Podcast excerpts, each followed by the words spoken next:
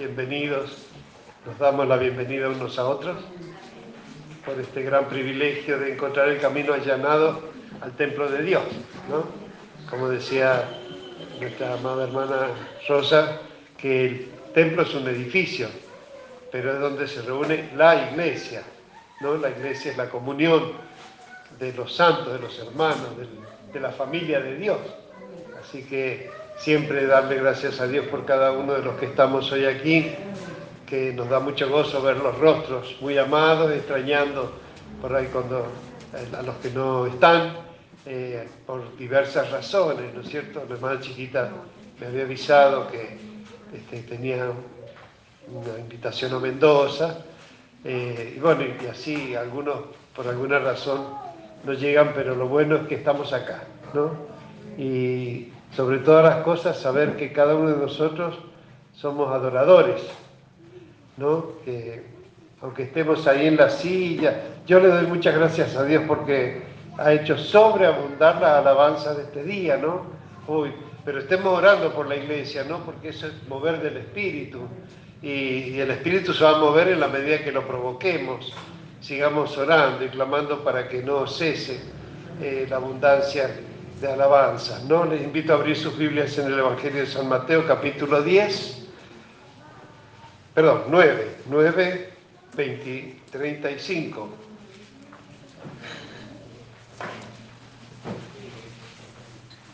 Mateo, capítulo 9, versículo 35.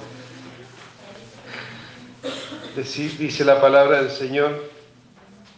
Recorría Jesús todas las ciudades y aldeas, enseñando en las sinagogas de ellos y predicando el Evangelio del reino y sanando toda enfermedad y toda dolencia en el pueblo. Y al ver las multitudes, tuvo compasión de ellas, porque estaban desamparadas y dispersas, como ovejas que no tienen pastor. Entonces dijo a sus discípulos, a la verdad, la mies es mucha, mas los obreros pocos. ¿Y qué nos dice ahí? Rogad pues al Señor de la mies que envíe obreros a su mies. Amén, Señor. Y es lo que vamos a estar pidiéndote hoy, cada día, hasta que venga tu reino, Señor, que envíes obreros a la mies, porque la mies es mucha, ya están los campos blancos para la siega y siempre somos pocos, Padre, tú lo sabes, pero también la Biblia nos enseña que no es con ejércitos ni con espadas, sino con tu espíritu, Señor, que necesitas pocos pero fieles siervos tuyos, Señor, para hacer tu gran obra, porque no la haces con brazo humano, sino con tu brazo de poder, tu diestra de justicia, nuestro Señor Jesucristo, a tu diestra que nos derrama su Espíritu Santo y nos da poder, Señor, para extender, y hacer tu, extender el reino y hacer tu voluntad. Te damos muchísimas gracias, Señor. Sabemos que el Evangelio es la expresión suprema de tu poder para la salvación de las almas. Nos encomendamos a este gran poder porque queremos seguir eh, moldeando, que, eh, eh, transformando nuestras vidas. Es tu obra, Señor, moldearnos cada día para acercarnos a la imagen de tu Hijo, Señor, y hacernos conforme a como Él es. Padre, a ti te ha placido tan grande, tan grande propósito, Señor, que excede todo entendimiento, porque es propio de tu amor, que también excede todo conocimiento, Señor. Gracias, gracias, nos encomendamos a la unción, a la dirección, a la contención, a la comunión de tu Espíritu Santo, Señor que tiene poder para sobreedificarnos, para alcanzar la herencia, Señor, de la posesión adquirida por medio de nuestro Señor Jesucristo. Nos encomendamos a ti en el nombre de nuestro Señor Jesucristo y te damos gracias, Padre, en el nombre de Jesús. Amén. Así como los tiempos se precipitan, han visto que ya estamos casi a final de septiembre. Como quien diría, unos poquitos más, ya estamos en Navidad. Diga que falta octubre, que tenemos celebraciones especiales que hacer, ¿no es cierto? Pero se nos voló el año, se nos voló. Y todos los tiempos son así, ¿no? Dice la Biblia que el Señor apresura los tiempos por causa de los escogidos, porque si ya han pasado dos mil años desde que la iglesia está en esta militancia sobre toda la faz de la tierra, pero si siguiera extendiendo los tiempos del Señor, ¿no? En realidad Dios hace dos cosas simultáneas que solamente Dios puede hacer. Por un lado, apresurar los tiempos, porque si no dice que hasta los salvos nos perderíamos. Es, terrible, ¿no? Usted acuérdese de este versículo que dice, que por causa de los escogidos el Señor apresura los tiempos. Por eso pasa todo tan rápido. Y es por causa nuestra, porque en esto que el tiempo pasa, no, eh, como tendemos siempre a adormecernos, a quedarnos, a conformarnos, y, nos viene esa flojera egoísta, ¿no? De, estar cómodo y ande yo caliente, ríase la gente, ¿no? Y, bueno, pero eh, cuando eh, el amor de Dios crece en nuestros corazones y amamos al Señor, su amor nos constriñe, ¿no? Porque decimos, no puede ser que yo esté en lo mejor de las condiciones humanas sobre la faz de la tierra cuando hay miles de millones de personas que están sufriendo tanto. Dice la hermana Gladys que quiere entrar al, hospital de Mediagua y no la dejan entrar. Que, que, le pide una entrevista a la directora y y no la atiende. Y, el hospital dicen que está lleno de, personas que han traído de, de otros lugares. Nosotros no lo sabemos porque esas cosas no se publican, pero el hospital de Mediagua, si va alguien a atenderse, tiene que ir el lunes a las 3 de la mañana, más o menos, ¿no? A pedir turno. ¿A usted le parece? ¿A usted le parece? No hay empleados, no hay personas, no hay computadoras que puedan, que habría que solicitar incluso el turno por, por digamos, por, teléfono. Mientras más avanza la ciencia, peor es el trato humano, ¿no? Y, varios, aún algunos de los nuestros que han llegado a alguna, alguna consulta y no los han atendido.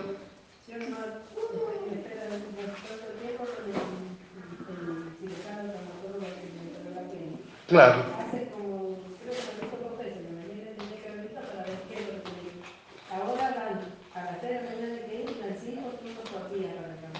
Claro. Claro, no, no, es, como el paralítico de Bethesda, más o menos. O sea, hay que estar ahí, hace 38 años que estaba esperando llegar y no llegaba nunca, porque siempre había tanta gente y llegaban primero, ¿no? Así que eh, yo digo, todas esas cosas las, las observamos porque si nadie va a una consulta no se entera lo que pasa en el hospital, pero como estamos allí y el Señor nos constriñe y nos pone en el corazón esa carga maravillosa, carga que uno dice, qué bueno, qué bueno que el Señor use a la hermana Gladys, a la hermana Argentina, a la hermana Rosa. No, que el Señor use nuestras vidas. Tenemos que contagiarnos de ese, de ese sentir, ¿ves? Porque acá lo dice, nuestro modelo es Jesucristo, nuestro Señor. Y este pasaje, este versículo se repite varias veces en la Biblia. ¿Qué hacía Jesús? ¿no? Hacía cuatro cosas. Recorría Jesús todas las ciudades y aldeas, todas. Él humanamente estaba limitado por su condición humana, ¿no? Eh, ahora ya no, porque no solo está sentado a la diestra del Padre, que puede ir y venir, presentarse, aparecerse, pero siendo que él verdadero Dios con todo su poder, podría él... Eh, no, no, el, Evangelio hay que predicarlo persona a persona. Este, dice, cualquiera diría, ¿por qué el Señor se limita siendo Él todopoderoso? ¿No es cierto? Y bueno, porque los caminos del amor, de la justicia divina y de la misericordia son, son inescrutables muchas veces, inentendibles. O sea, hay una realidad todos tendríamos que estar ardiendo en el infierno, porque todos somos descendientes de Adán y Eva. Todos nacemos del todo y, ya desde chiquitito se manifiesta ira, eh, capricho, ya, ya la maldad está en la naturaleza humana. Entonces, para, que, para cambiar este triste destino que trajo nuestra desobediencia, y bueno, Dios mandó a Jesucristo, mandó el Evangelio, mandó eh, a Jesús, se hizo hombre Dios para traer el mensaje. Se encarnó como Cordero de Dios para cargar con todos los pecados del mundo. ¿no? Miren todo el camino que tiene que hacer Dios, porque si nosotros vamos a la justicia divina, tendríamos que estar todos en el infierno. No se salva nadie, porque no hay ser humano que pueda escapar a, la contaminación de, la naturaleza pecaminosa, ¿no? Y sin embargo, para salvarnos, miren todo lo que Dios tiene que hacer. Enviar a su Hijo, que se hace hombre, que se encarna en un, cuerpo humano. Eh, Jesús eh, se cansaba, tenía hambre, quería por ahí reposar, este, eh, se agotaba, porque era un ser humano, de verdad, un ser humano. Este, aunque estaba, era el Hijo de Dios, en su naturaleza interior espiritual, pero exterior era tan humano como nosotros y a lo mejor muchas veces no sabemos qué flaquezas o debilidad puede haber tenido, ¿no? Este, pero acá vemos el trabajo que él hacía, ¿no? Eh, recorrer todas las ciudades y aldeas, todas. Primero recorrer, hay que salir, ¿no? Eh, como él salía. Segundo, enseñando en las sinagogas de ellos. Eh, vamos a encontrar dos clases de oyentes. El que tiene un corazón ya inclinado a escuchar las cosas de Dios y el que no conoce nada, no sabe nada. Entonces aquellos que quieren escuchar, ¿no? que son los que cuando dice enseñando, eh, ¿quiénes van a la sinagoga? Piadosos que adoran a Dios y quieren saber más de Dios. Entonces él iba a los lugares de reunión de los piadosos y enseñaba, hacía discípulos. Pero también tenía que hablarle a todo el mundo. Entonces dice, predicando el Evangelio del reino a toda criatura, a todo el mundo, ¿no? Y para que, como nosotros, la gente creyera en él, ¿no? Este, dice lo cuarto, dice, sanando toda, toda enfermedad y toda dolencia en el pueblo recorriendo, enseñando, predicando, sanando. Y esta potestad Él la ha derramado y la ha depositado en la iglesia. Porque para que nosotros hagamos exactamente lo que Él hacía, ¿no? Y dice que en ese momento Jesús, que no tenía iglesia, estaba formando discípulos, pero todavía no había venido el Espíritu Santo, así que lo, que, lo único que podía hacer era la, la obra de Dios solamente por medio de Él dentro de su limitación humana. Por eso recorrió esa región nada más. No fue a Grecia, no fue a Roma, no fue a España, no fue a Arabia, a África, menos a América. No, porque estaba limitado. Pero así es la, obra de Dios, ¿no? Porque además de darnos ejemplo, cómo se debe difundir la, palabra salvadora, miren cómo el Señor nos, recordó por la boca de los niños, ¿no? La fortaleza y el poder de su palabra cuando dice, no me avergüenzo del Evangelio, porque el Evangelio ¿qué es? Poder, poder. Si hay algo que hace que la Biblia sea la Biblia, el libro más vendido, más traducido, más publicado, más leído, más perseguido, más muchas veces por tremendamente eh, eh, traducido y difundido, pero también ignorado porque todo el mundo sabe lo que es la Biblia, pero ¿cuántos la han leído? Nosotros mismos, perteneciendo a una cultura occidental y cristiana, como le llaman, pero de cristianos que teníamos lo que la religión nos dejaba acceder a los rajuñones, nada más, ¿no? Así que, eh, volviendo al ejemplo que nos da Jesucristo, miramos estas cosas que él hacía.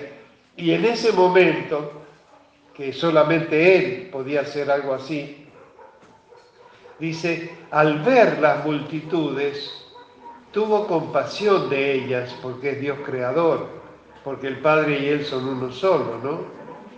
¿Por qué tuvo compasión? Porque estaban desamparadas y dispersas como ovejas que no tienen pastor. Y porque el pastor es Él, pero Él estaba limitado, ¿no? Así que lo que podía hacer es eh, dar ejemplo y recorrer pero no podía llegar a todas las almas del mundo, ni siquiera a todas, quizá, no, me imagino que no todos quizá, aunque recorrió todo y predicó a todos, pero no sé si, todos le podrían haber conocido, ¿no? Y, entonces nos, pide, esto está escrito, esto, lo que dice ahora, se lo dijo a los discípulos para que lo escriban y lo enseñen en la iglesia, ¿no?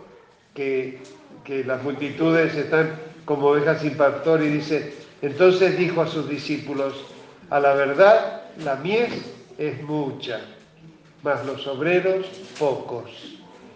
Rogad pues al Señor de la mies que envíe obreros a su mies.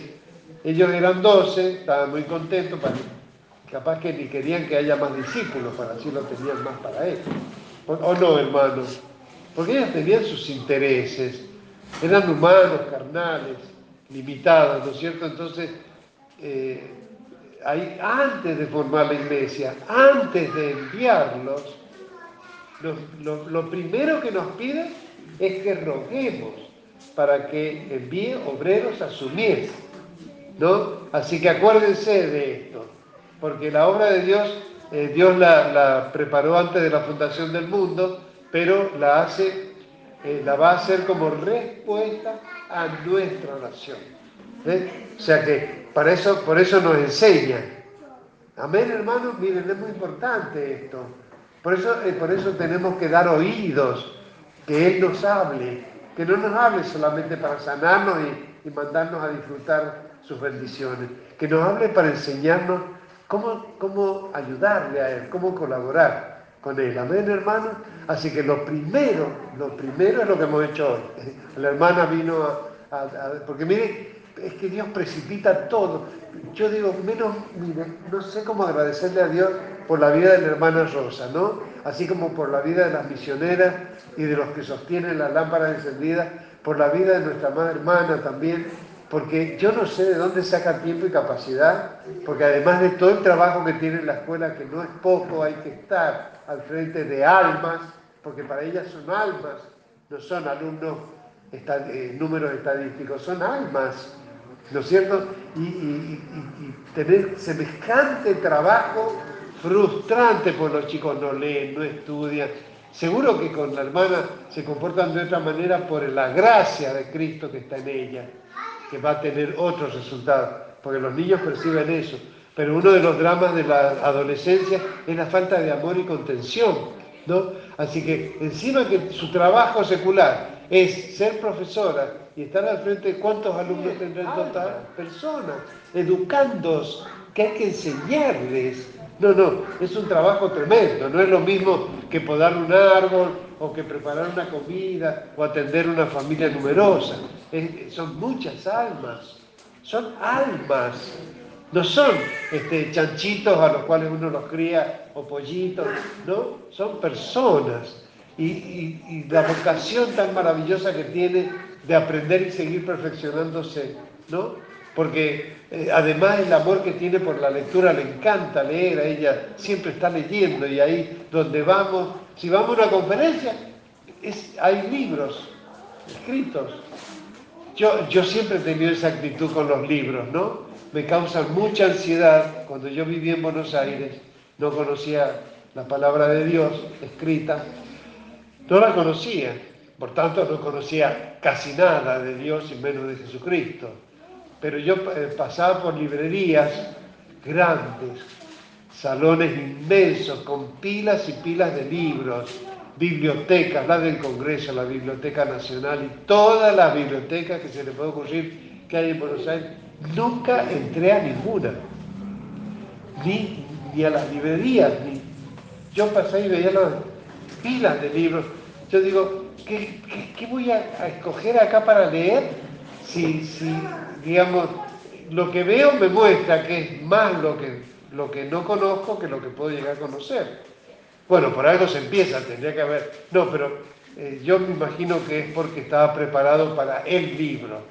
Porque cuando me encuentro con el libro, es como que no necesito leer más nada. No lo digo con soberbia, por favor, por favor pero encontrarme lo que, lo que intuía y anhelaba, el libro que me enseñe todo, cuando me lo encuentro, llenó mi vida, llenó mi vida.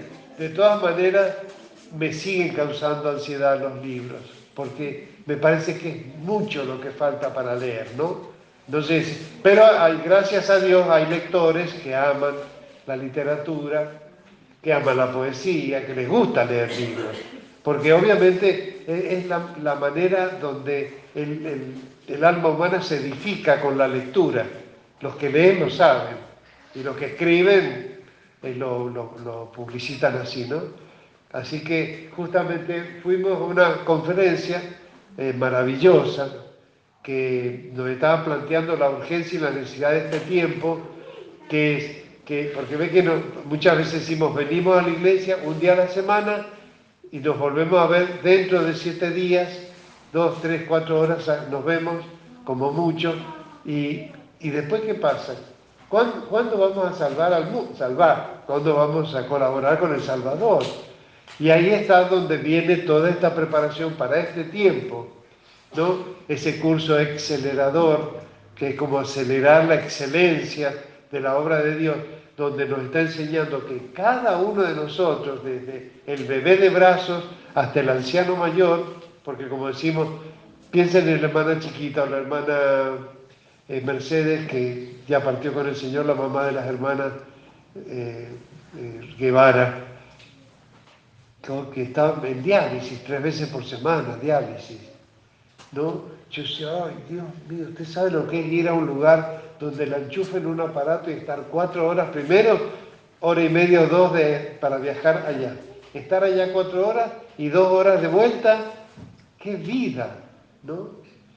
Pero fue tan hermoso que le doy gracias a Dios que me hacen acordar las hermanas Guevara, que yo le decía a la, mamá, hermana Mercedes, porque ella decía, ¿por qué? ¿Qué querrá el Señor de mí? Y que predique la palabra. Entonces ella de ser un ser pasivo, enfermo, que depende de un tratamiento, pasó a ser un testigo del Evangelio, como hermana chiquita también. Entonces, sí, van allí, reciben una atención, reciben, pero no están ahí porque Dios no pueda hacer un milagro en la vida de ellas, sino porque Dios las necesita a ellas en ese lugar, con, con los que trabajan en ese lugar y con los que son pacientes en ese lugar.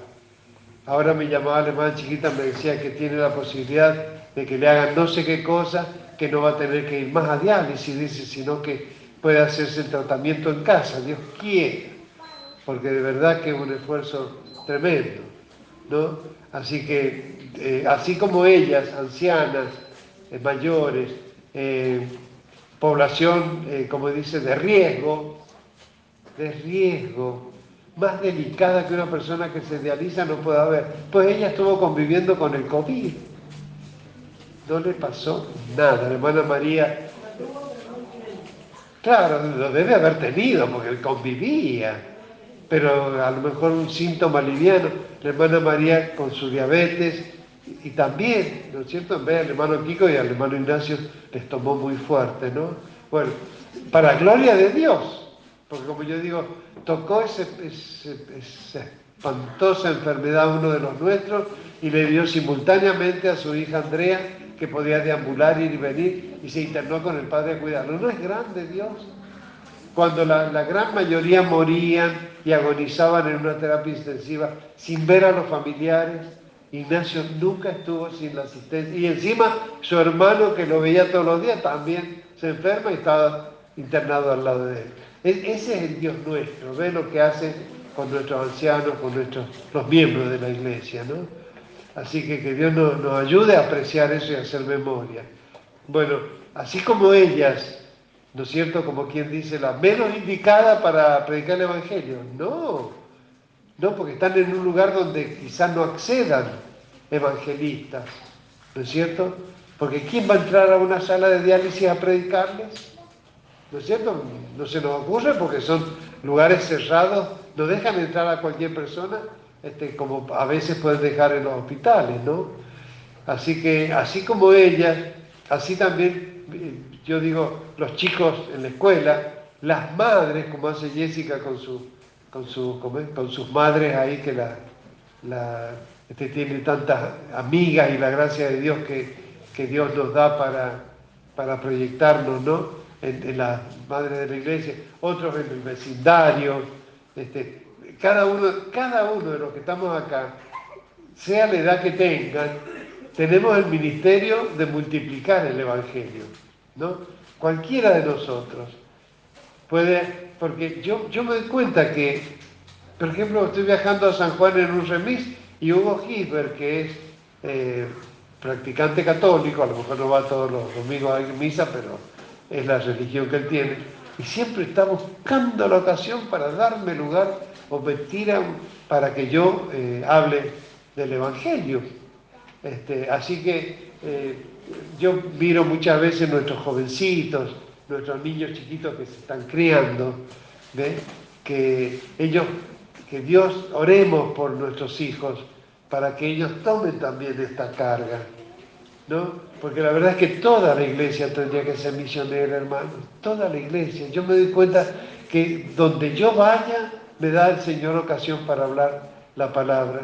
Y a lo mejor, este, últimamente, contactos con niños jóvenes, mayores de 30, que a lo mejor se han criado en la iglesia chiquititos, o los conozco desde el vientre de, desde que estaban en el vientre de la madre, y sin embargo ahora quizás se han ido, o como el hijo pródigo, se han ido a tener sus experiencias y demás, y Dios me los pone como en bandeja en este tiempo, algunos de ellos, ¿no?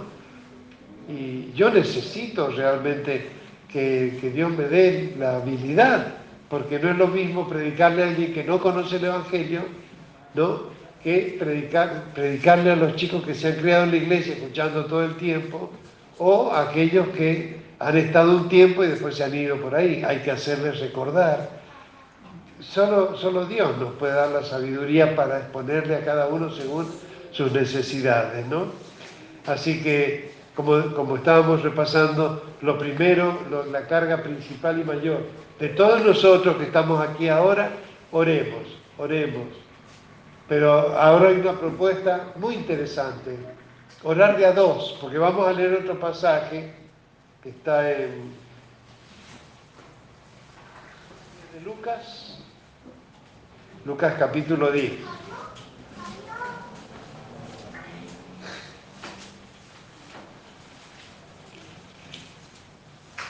Primero, eh, bueno, Lucas capítulo 9, 9. Lucas capítulo 9. Habiendo reunido a sus doce discípulos, les dio poder y autoridad sobre todos los demonios y para sanar enfermedades. Acá ya, eh, si bien él va enseñando y sus discípulos van como recorría y enseñaba y predicaba y, hacía milagros de salud, ahora él va a enviar a los doce, primero a los doce, ¿no? Dice, les dio poder y autoridad sobre todos los demonios y para sanar enfermedades y los envió a predicar el reino de Dios y a sanar a los enfermos. Él lo hacía, dio ejemplo, pero ahora mandaba doce, ¿no? Dice, y les dijo, no toméis nada para el camino, ni bordón, ni alforja, ni pan, ni dinero, ni llevéis dos túnicas. Sea, los mandó con lo puesto. Ni dinero, ni ropa, ni muda, nada porque es Dios, porque es Jehová Jire, Él proveerá para lo que sea necesario, va a proveer, ¿es cierto? Dice, y en cualquier casa donde entréis, quedad allí y de allí salid. O sea que Él había preparado eh, hogares de piadosos con todo el don de la hospitalidad, para que cuando ellos lleguen Dios les tenía preparado donde iban a posar, a comer, a recibir para sus necesidades, ¿no? Dice, y en cualquier casa donde entréis, quedad allí y de allí salid. Y donde quiera que no os recibieren, salid de aquella ciudad y sacudid el polvo de vuestros pies en testimonio contra ellos. Acá hay, hay a ver cómo les diría, no, no, me, no me suena decir una trampita porque el Señor no es tramposo, pero acá hay una circunstancia especial para aprender. Porque le dice, si te reciben, entrar y, enseñar. Pero si no te reciben, zapatearle un malambo en la puerta, que el, polvo de nuestros pies se vuelva sobre ellos, como, echándole una maldición. ¿Ve? Porque dice, y saliendo, dice, sacudía el polvo de nuestros pies en testimonio contra ellos. Y saliendo pasaban por todas las aldeas anunciando el Evangelio y sanando por todas partes. Yo me imagino lo que habrá sido.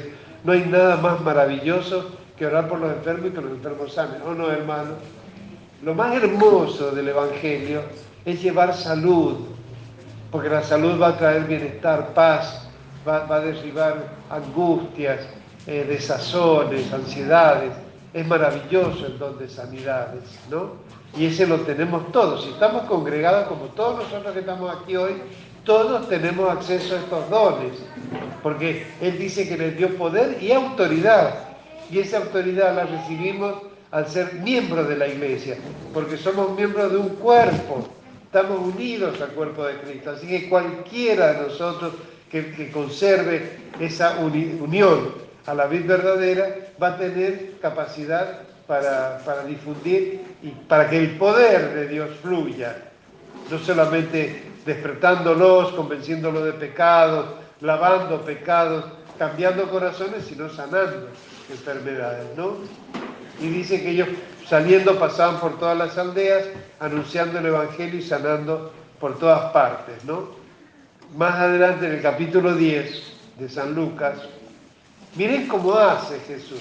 Primero él recorría, enseñaba, predicaba y sanaba, ¿sí? Después mandó, los mandó de dos en dos. Y ahora mandó doce. Pero en el capítulo 10 mandó setenta. Dice, después de estas cosas designó el Señor también a otros setenta, a quienes envió de dos en dos delante de él a toda ciudad y lugar a donde él había de ir. Ve que la, hermana Rosa hacía mención de, de esta necesidad de orar, orar a dos. Y les decía, les vuelvo a repetir, la mies a la verdad es mucha, más los obreros pocos. Por tanto, rogad al Señor de la mies que envíe obreros a su mies. Así que recuerden que lo primero, antes de ir y preparándose eh, para predicar, enseñar y sanar, lo primero que tenemos es orar por la mies. Y para que así como vamos nosotros y vayamos de por lo menos de dos en dos, por lo menos que también levante más obreros, porque siempre la mies es mucha y siempre vamos a ser pocos. Y le dice, id, he aquí yo os envío como corderos en medio de lobos. Les vuelvo a insistir, no llevéis bolsa, ni alforja, ni calzado, y a nadie saludéis por el camino, como diciendo, vayan al objetivo, no se distraigan, no, ni no pierdan el tiempo saludando, porque los saludos eran pararse y ponerse a charlar. Eh, iban a, los objetivos, ¿no? Dice, id, he aquí yo os envío como corderos en medio de lobos. No llevéis bolsa, ni alforja, ni calzado, y a nadie saludéis por el camino. En cualquier casa donde entréis, primeramente decir, paz sea a esta casa. Acuérdense de esto cuando lleguen a algún lugar y los dejen entrar, paz a esta casa, haya paz, el saludo, como es bendecirlos con la paz, ¿no? Y si hubiera allí algún hijo de paz, vuestra paz reposará sobre él. Y si no, se volverá a vosotros, si los rechazaran, ¿no? No es que uno dice paz y, si los rechazan es porque no están en paz, ni le están recibiendo. Amén. Dice, y si hubiera allí algún hijo de paz, vuestra paz reposará sobre él, y si no, se volverá a vosotros. Y posad en aquella misma casa, comiendo y bebiendo lo que os den, porque el obrero es digno de su salario. No os paséis de casa en casa. Qué importante, o sea, Dios ha provisto para las necesidades de sus misioneros. O sea, que no es que uno va a ir y en cada casa tiene que esperar que le den comida, eh, a lo mejor un vaso de agua, sí. Muchas veces cuando es época de, de uvas y de frutos, a lo mejor en algunas casas nos quieren eh, hacer partícipes con alguna ofrenda. Hay que tener mucho cuidado. Siempre la pastora Dora insistía que no recibiéramos nada, pero también puede ser una ofensa. Si le quieren dar algo que ellos tienen, este, tampoco nos podemos poner... Lo, que sí tiene que dar claro es que en, en esta cultura nuestra la gente está acostumbrada a que los curanderos cobran si no cobran de lo que de, su voluntad depende, pero cobran, esperan recibir algo. Entonces la gente, a cualquiera que le lleve una bendición, van a querer, este, capaz que le pregunten cuánto les puedo dar. No, nada, por favor, el Evangelio jamás uno tiene que ir con la expectativa de recibir algo de ellos. Nosotros nos vamos a dar. Pero si en alguna circunstancia alguno de ellos, porque tiene gratitud en su corazón, le quiere hacer partícipe, yo por ejemplo me emociona el, el pupi, porque él le dan una galletita y viene y me convida. Yo digo, él está usando con la... El, Mateo. El Mateo. Siempre me sale nombrar algunos con el nombre del mayor. Este, eh, y él viene y me convida, ¿no? Eh, yo digo, está practicando las primicias acá en, el templo delante de todos. Este, eh, así que no hay que preocuparse qué comeremos ni beberemos si somos obreros, misioneros, mensajeros de Dios, ¿no? Dice, no paséis de casa en casa para recibir o con la expectativa de recibir algo en particular. En cualquier ciudad donde entréis y os reciban, comed lo que os pongan por delante. Ah, no, mire, prepáreme, no si una las... No, ¿qué? Prepáreme. Usted recibe lo que Dios le provea. Cuando Dios ha provisto, ya tiene para darle a usted. Y usted recibirá lo que le da, nada más, ¿no? Sanad a los enfermos que en ella haya y decirles, se ha acercado a vosotros el reino de Dios. Más, eh, otra vez este pasaje en cualquier ciudad donde entréis y no os reciban, saliendo por sus calles decir, aún el polvo de vuestra ciudad que se ha pegado a nuestros pies, lo sacudiremos contra vosotros. Pero esto sabed, que el reino de Dios se ha acercado a vosotros. Y os digo que en aquel día será más tolerable el castigo para Sodoma que para aquella ciudad. A ver, cuando él recorría las ciudades, ¿no? y las aldeas y los caminos, predicando, enseñando, eh, discipulando y sanando. No lo vemos a Jesús maldiciendo a nadie. Para algo da el ejemplo. Pero, pero hay algo que se llama justicia divina, que cualquier ser humano entiende. Pero si yo les estoy llevando y los rechazan, no son dignos. Ya nosotros decidimos que no son dignos. Por eso tenemos que conocer el Evangelio completo, porque Jesús no es así. Él como Dios no puede tomar por inocente al culpable y él como Dios Salvador no se puede meter de prepo en una casa que rechaza por ignorancia. Pero Él en la cruz de Calvario, ¿qué nos enseñó? Perdónalos porque no saben lo que hacen. Esteban, ¿qué pidió cuando lo apedreaban? Lo mismo. Y Pablo y todo. Amén. Entonces, ahora que vamos a ver otro texto en Lucas 13. Amén, hermanos. Lucas capítulo 3.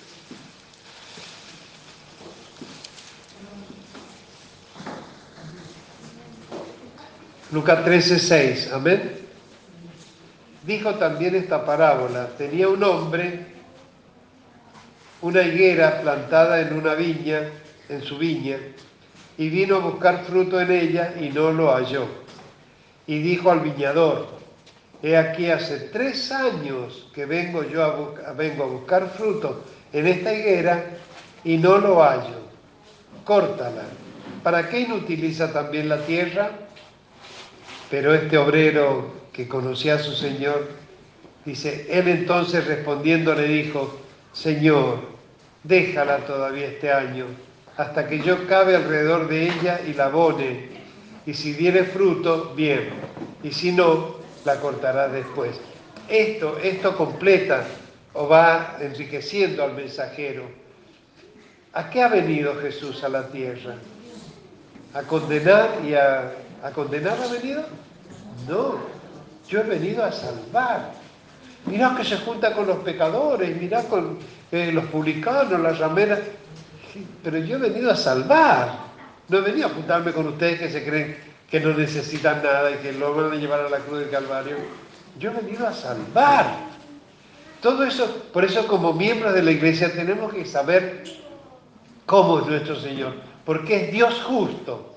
No puede, si, alguien rechaza el Evangelio, es como que está condenado.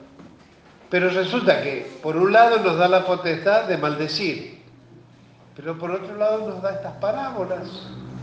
Moisés, ¿qué hizo cuando Dios quiso destruir a Israel porque idolatraron? ¿Qué hizo? Intercedió. Abraham, ¿qué hizo cuando... Mire desde dónde viene. ¿Desde dónde viene? Cuando, este, cuando eh, le dijo a Abraham que iba a destruir a Sodoma y Gomorra, ciudades totalmente perdidas. Sin embargo, Abraham intercedió. Y si hubiera 35, si hubiera 30, si hubiera 20, si hubiera 10, si hubiera 5, por 5 no la destruía. ¿No? Cuando lo mandó a Job a predicar también, Job no, Jonás, me imagino Jonás, pecadores, arrepentidos, vendrá destrucción sobre esta ciudad pecadora, me imagino Jonás. Y la gente se arrepintió. Yo me imagino cómo habrá ido Jonás deseando que, que se destruya Nínive. Sin embargo, Dios hizo algo maravilloso. Por eso digo, eh, qué importante que es estar congregado, estar en el mismo espíritu, estar mirándonos entre nosotros, amándonos. No se olvide que tiene que, por sobre todas las cosas, amar a su hermano de la iglesia más que como, como, Jesús nos amó a nosotros. Y así también amar a, las almas, al prójimo, como, como a nosotros mismos. Si yo valoro la salvación que me ha dado, si yo valoro realmente, considerando que soy un pecador y me borró mis pecados y me dio la, la vida eterna, lo menos que puedo hacer yo es, es desear que Él salve a otros. Mire, dando un orden, pongamos primero, la, humanidad está perdida y necesita salvación, pero antes de eso hay un Dios misericordioso que quiere salvar. Entonces, la prioridad nuestra es la de Dios, Él quiere salvar. Y la prioridad del prójimo es escuchar para salvarse. Amén, hermanos, ubiquémonos. Miren que está esta parábola acá. Él está diciendo que zapateen, que, maldigan, que, si los rechazan, pero no es lo que él enseña.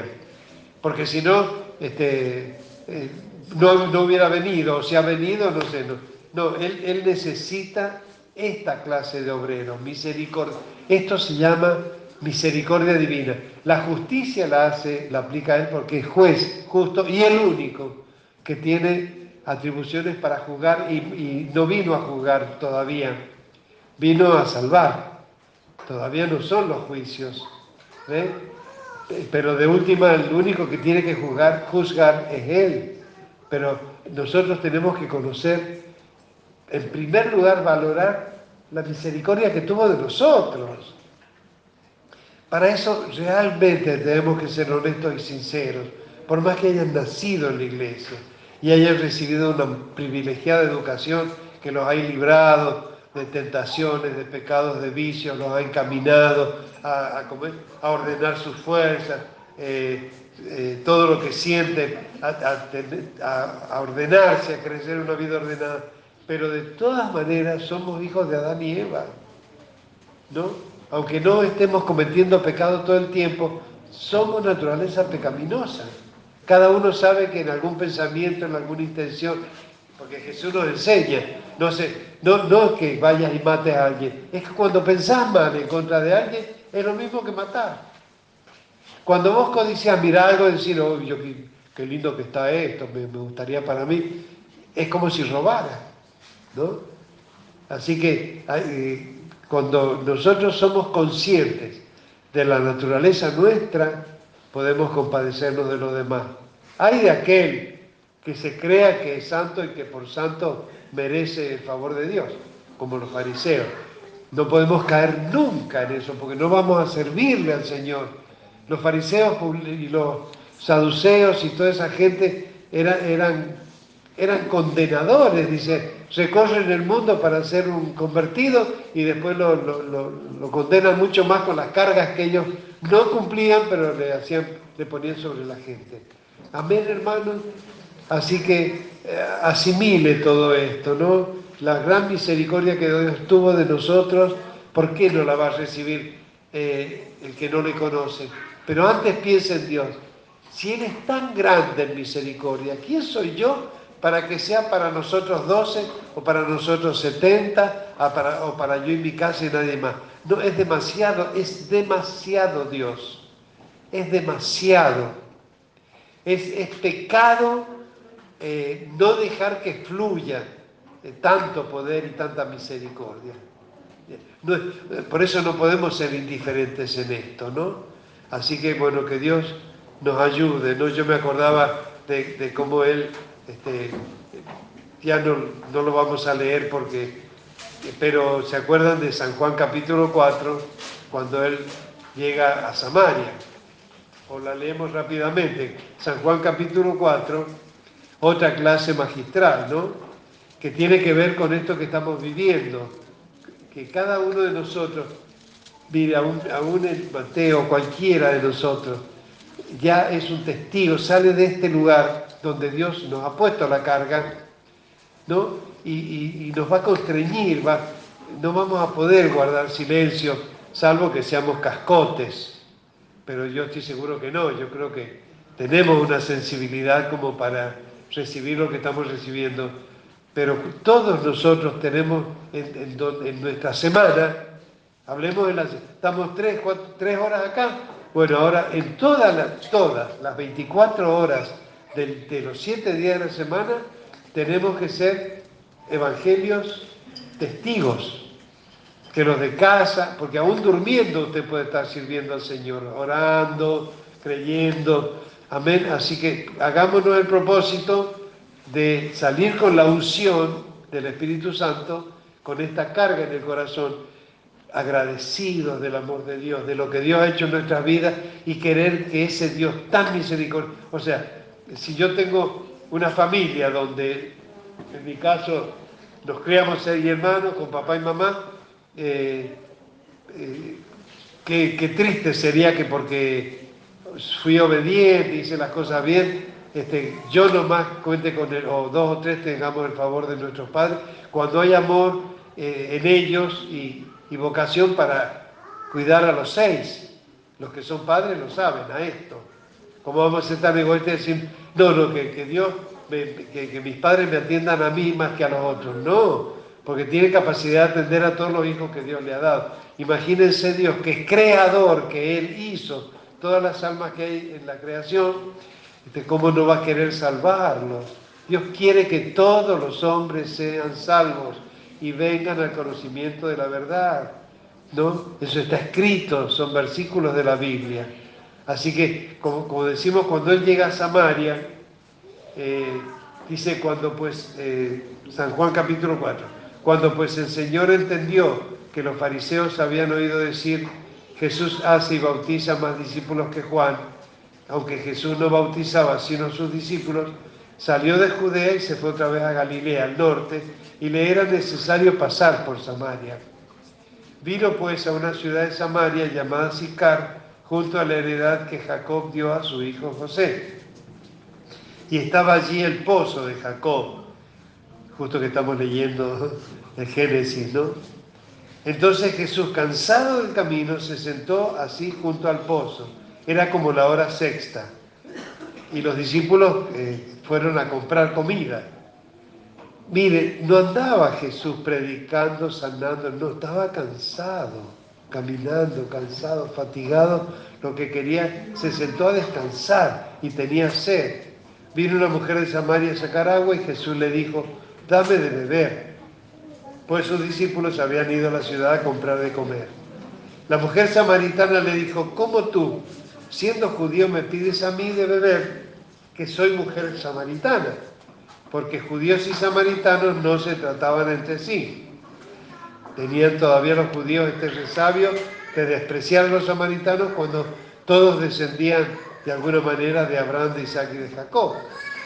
Porque este, los samaritanos una mezcla de las tribus del norte con otra gente, ¿no? Respondió Jesús y le dijo, si conocieras el don de Dios y quién es el que te dice, dame de beber, tú le pedirías y él te daría agua viva. La mujer le dijo, Señor, no tienes con qué sacarla y el pozo es hondo. ¿De dónde pues tienes el agua viva? ¿Acaso eres tú mayor que nuestro padre Jacob, que nos dio este pozo del cual bebieron él, sus hijos y sus ganados? Ve que es samaritano, pero se consideraban descendientes de Jacob.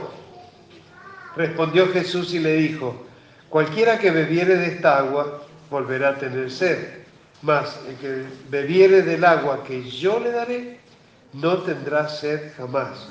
¿Se acuerdan que él había prometido que el que creyere en él de su interior fluirán ríos de agua de vida? Lo hemos estado cantando con los coros. Hay una fuente en mí, ¿no? que fluye agua de alabanza. Dice, no tendrá sed jamás, sino que el agua que yo le daré será en él una fuente de agua que salte para vida eterna. La mujer le dijo, Señor, dame esa agua para que no tenga yo sed ni venga aquí a sacarla. Jesús le dijo, ve, llama a tu marido y ven acá. Respondió la mujer y dijo, no tengo marido. Jesús le dijo, bien has dicho, no tengo marido, porque cinco maridos has tenido y el que ahora tienes no es tu marido. Esto has dicho con verdad. Si analizamos un poquito el pasaje, vemos que la mujer es un alma preparada. Ya, ya está preparada, ya está llamada por Dios. Viene preparadita en bandeja de plata. Y la señal le da como señal que le conoce la vida y cuántos maridos ha tenido. Por un lado, como diciendo, sé los pecados que tenés. Y por, otra parte, eh, soy de parte de Dios porque conozco tu pasado. Dice, y entonces eh, le dijo la mujer, Señor, me parece que tú eres profeta. Nuestros padres adoraron en este monte y vosotros decís, los judíos decís, que Jerusalén es el lugar donde se debe adorar. Jesús le dijo, mujer, créeme que la hora viene cuando ni en este monte ni en Jerusalén adoraréis al Padre. Vosotros, samaritanos, adoráis lo que no sabéis. Nosotros, judíos, adoramos lo que sabemos, porque la salvación viene de los judíos. Y este versículo glorioso, que dice, más, la hora viene y ahora es cuando los verdaderos adoradores adorarán al Padre en espíritu y en verdad, porque también el Padre tales adoradores busca que le adoren. Entre estos estamos nosotros, Iglesia Beula, acá, verdaderos adoradores en espíritu y en verdad. No porque somos los mejores, sino porque Él nos está enseñando así. Y dice, Dios es espíritu y los que le adoran en espíritu y en verdad es necesario que adoren. Le dijo la mujer, sé que ha de venir el Mesías llamado el Cristo. Cuando Él venga nos declarará todas las cosas. Jesús le dijo, yo soy el que habla contigo. En esto vinieron sus discípulos y se maravillaron de que hablaba con una mujer. Sin embargo, ninguno dijo, ¿qué preguntas o qué hablas con ella? Entonces la mujer dejó su cántaro y fue a la ciudad y dijo a los hombres, venid, ved a un hombre que me ha dicho todo cuanto he hecho. ¿No será este el Cristo? Ahí estamos viendo. Una mujer pecadora, común y corriente, samaritana, ni siquiera de Israel, que va a buscar agua. Y sin embargo, ahí estaba Jesús. Y ahí la pesca, preparada, alguien especial. Jesús no entró en Samaria a predicar. Sus discípulos no fueron a Samaria a predicar primero.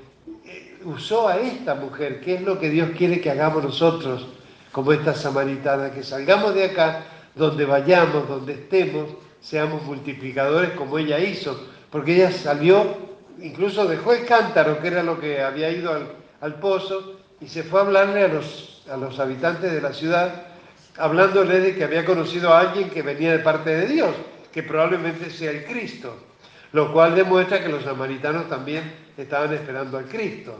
Amén.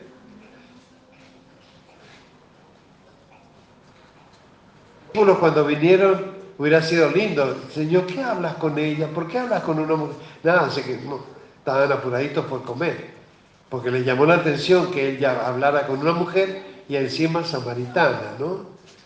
Porque eso cuidaban los maestros judíos de, que nadie los vea hablando con una mujer en, la calle para no dar lugar a pensar nada, ¿no? Pero este, cuando ella habla a los samaritanos, versículo 30, entonces salieron de la ciudad y vinieron a él. Mire, ellas, o sea, los otros andaban comprando pan y preocupados por comer y, una recién pescada salía a traer una red llena. ¿Ves cómo es la obra de Dios? Entre tanto los discípulos le rogaban diciendo, rabí, come. Él les dijo, yo tengo una comida que comer que vosotros no sabéis. Entonces los discípulos decían unos a otros, ¿le habrá traído a alguien de comer? ¿Ven cómo la, los que van a ser cimientos de la iglesia, estaban preocupados en qué comeremos, qué beberemos, nada que ver con la obra espiritual. Estaba haciendo un despliegue del poder del Evangelio en las narices de ellos y ellos no lo estaban viendo. Obviamente después se acuerdan porque San Juan escribe esto y cuenta esta historia, ¿no? Pero en ese momento están preocupados de otra cosa. Jesús les dijo, mi comida es que yo haga la voluntad del que me envió y que acabe su obra. ¿No decís vosotros, aún faltan cuatro meses para que llegue la ciega? Otra vez, he aquí dos digo, alzad vuestros ojos y mirad los campos, porque ya están blancos para la ciega. O sea, según la, naturaleza y las estaciones, faltaban cuatro meses para la ciega. Pero él está diciendo, no, para la ciega de Dios ya, ya es tiempo. Los campos ya están preparados para la ciega. Y el que ciega recibe salario y recoge fruto para vida eterna, para que el que siembra goce juntamente con el que ciega. Porque en esto es verdadero el dicho, uno es el que siembra y otro es el que ciega. Yo os he enviado a cegar lo que vosotros no labrasteis. Otros labraron y vosotros habéis entrado en sus labores, porque ellos van a ir a hablar de la salvación y de un Dios que los judíos y samaritanos conocían.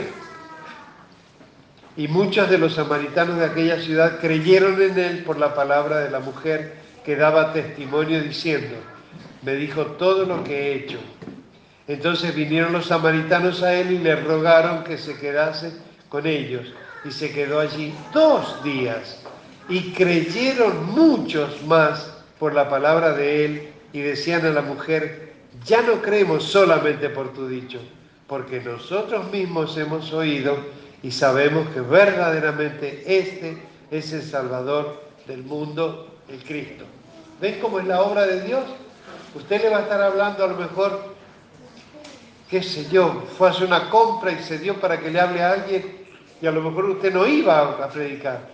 Pero eso que usted hizo en ese momento puede desatar, no tenemos idea como esta samaritana, lo que usted puede desatar dentro de la obra de Dios.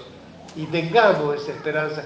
Así que usted no menosprecia a nadie para darle mensaje, porque usted es uno solo y el otro lo recibe uno solo, pero la extensión que puede haber de la obra de Dios puede ser algo eh, muy, muy grande, ¿no? Voy a terminar acá en el libro de los Hechos, capítulo 8. La pastora Charito hacía mención de, un dicho que hay en las iglesias que dice el que no cumple Hechos 8.1, te va a venir Hechos, no, el que no cumple Hechos 1.8, 1.8 que dice, recibiréis poder cuando haya venido sobre vosotros el Espíritu Santo y me seréis testigos en Jerusalén, en toda Judea, en Samaria y hasta lo último de la tierra. Amén. Hechos 8.1.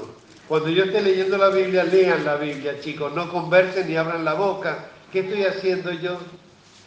Estén con la Biblia en la mano leyendo. No es tiempo de hablar, no están en la escuela paveando. El que no cumple Hechos 1.8, le viene Hechos, Hechos 8.1. ¿Qué dice? Y Saulo consentía en su muerte de Esteban. En aquel día hubo una gran persecución contra la iglesia que estaba en Jerusalén y todos fueron esparcidos por las tierras de Judea y Samaria, salvo los apóstoles.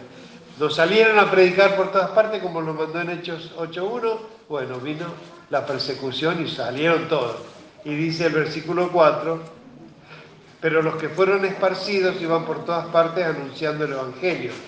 Entonces Felipe, uno de los doce, descendiendo, no, creo que es uno de los diáconos, descendiendo a la ciudad de Samaria, les predicaba a Cristo.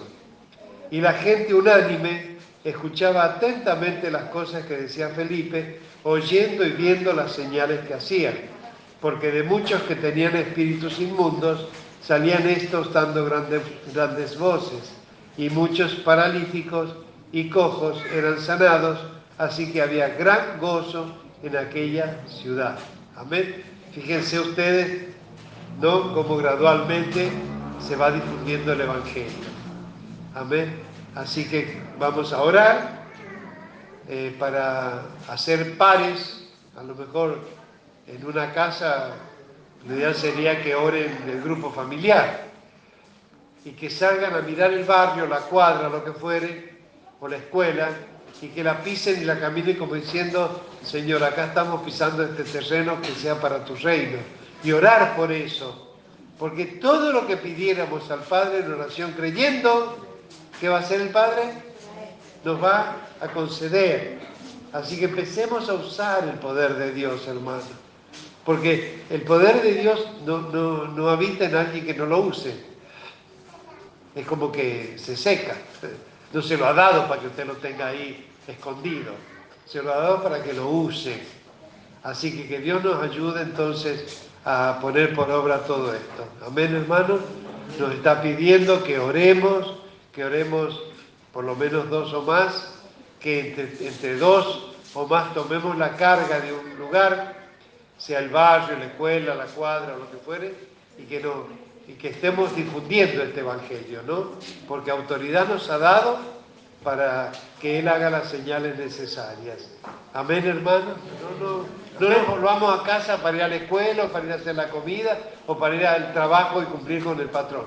Salgamos a que el reino de Dios sea extendido. Amén. Esto va para los niños, para los jóvenes, adultos y ancianos. Amén. Muy fuerte amén. Amén. Amén. Claro, damos gracias a Dios. Gracias. Es potencia de Dios. El Evangelio es potencia de Dios para salvar a todo aquel que crea en el Señor vida eterna así tendrá su corazón para salvar a todo aquel que crea en el Señor y vida eterna así tendrá su corazón. A ver las mujeres. Varones. El Evangelio es potencia de mujeres.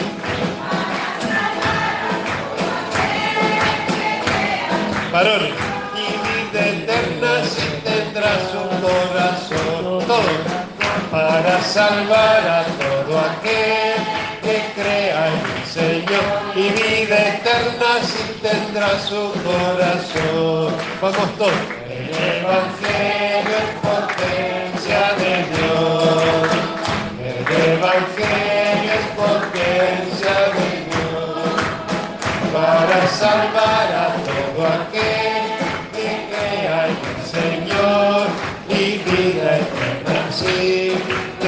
su corazón. Para salvar a todo aquel que crea en el Señor. Y vida eterna así tendrá su corazón. Amén, gracias. Señor, halladas tus palabras, como dice el profeta, y las comimos, Señor. Y fue agradable, Señor, así en nuestras bocas como en nuestros corazones, Padre. Señor, hemos recibido tu, el conocimiento de tu amor a través de todos estos pasajes del Evangelio, que no es solamente palabra, sino poder para salvar a los que creen, Señor. ¿Y cómo creerán si no hay quien les predique? ¿Y cómo predicarán si no son enviados? Pero tú nos estás enviando. Ahora estamos tomando la posta, Señor. Y vamos a salir de, tu casa, de, de la presencia, de tu presencia en el altar, Padre, para llevar el poder del Evangelio a todos los que nos ven y oyen, Señor. Padre, te pedimos que podamos obedecer tu consejo de buscar compañeros para esta tarea, Señor, de salir con toda la disposición de por lo menos salir de a dos, Señor, y dedicarnos a, a llevar, este, eh, como lo hacía Jesús, ¿no? Recorrer, enseñar, discipular y orar para que los enfermos sanen, Señor, y para que tú hagas señales, prodigios y maravillas, como lo hiciste en tu tiempo, Señor Jesús, como lo hicieron los doce, como lo hicieron los setenta, como lo hizo Felipe, y como hace dos mil años que se viene predicando tu palabra salvadora, Padre. Te damos muchas gracias, rogamos por todos aquellos que nos ven, nos oyen, Padre, los que nos escuchan, Padre, especialmente por todos los que les, hemos hablado. Sabemos que una promesa tuya dice que si somos cuidadosos de nuestra vida y salvación, se salvarán todos los que nos oyen. ¿Cuánta gente nos ha oído y nos oirá, Señor? Padre, tú quieres salvar a toda la humanidad. Nosotros queremos que se haga tu voluntad, Señor, y queremos obedecer todo consejo tuyo. Por eso, en el nombre de nuestro Señor Jesucristo, clamamos a ti, Padre, que envíes más obreros a la mies, que los que estamos dejemos toda flojera y debilidad y seamos eh, solícitos, Padre, que como también tú nos mandabas por el texto que leyeron los niños, Padre, que nos esforcemos con valentía para que en todo seamos prosperados conforme tú nos has enviado, Señor, teniendo en la boca este libro de la ley, como lo dice Josué. Nunca se aparte de nuestra boca este libro de la ley que entró por nuestras mentes, a nuestros corazones, por nuestros oídos y ahora tiene que salir para la salvación como un río que salva, así tiene que fluir el Evangelio a, todos los que nos ven y oyen. Padre, bendice a toda la iglesia, te rogamos especialmente por la asamblea de mañana, Padre, que nos vamos a estar reuniendo eh, consejos pastorales, la mayoría de los pastores de la provincia de San Juan vamos a estar allí, no todos porque no cabríamos, gracias a Dios, pero sí muchos que estamos en el mismo espíritu, en el mismo sentir de difundir, Señor, y, que se vea presente la iglesia en, toda la provincia, Señor. Como se quiere festejar en esta semana, haciendo marchas por Jesús, predicando y levantando altares en diversos lugares, altares de oración y de predicación, Señor. Y que tu palabra corra y sea glorificada y prosperada en todo para lo cual tú siempre la envías, Señor. En el nombre de nuestro Señor Jesucristo te lo pedimos y lo recibimos, Padre, porque así lo creemos y esperamos en el nombre de Jesús y te damos gracias. Amén. Amén. Gloria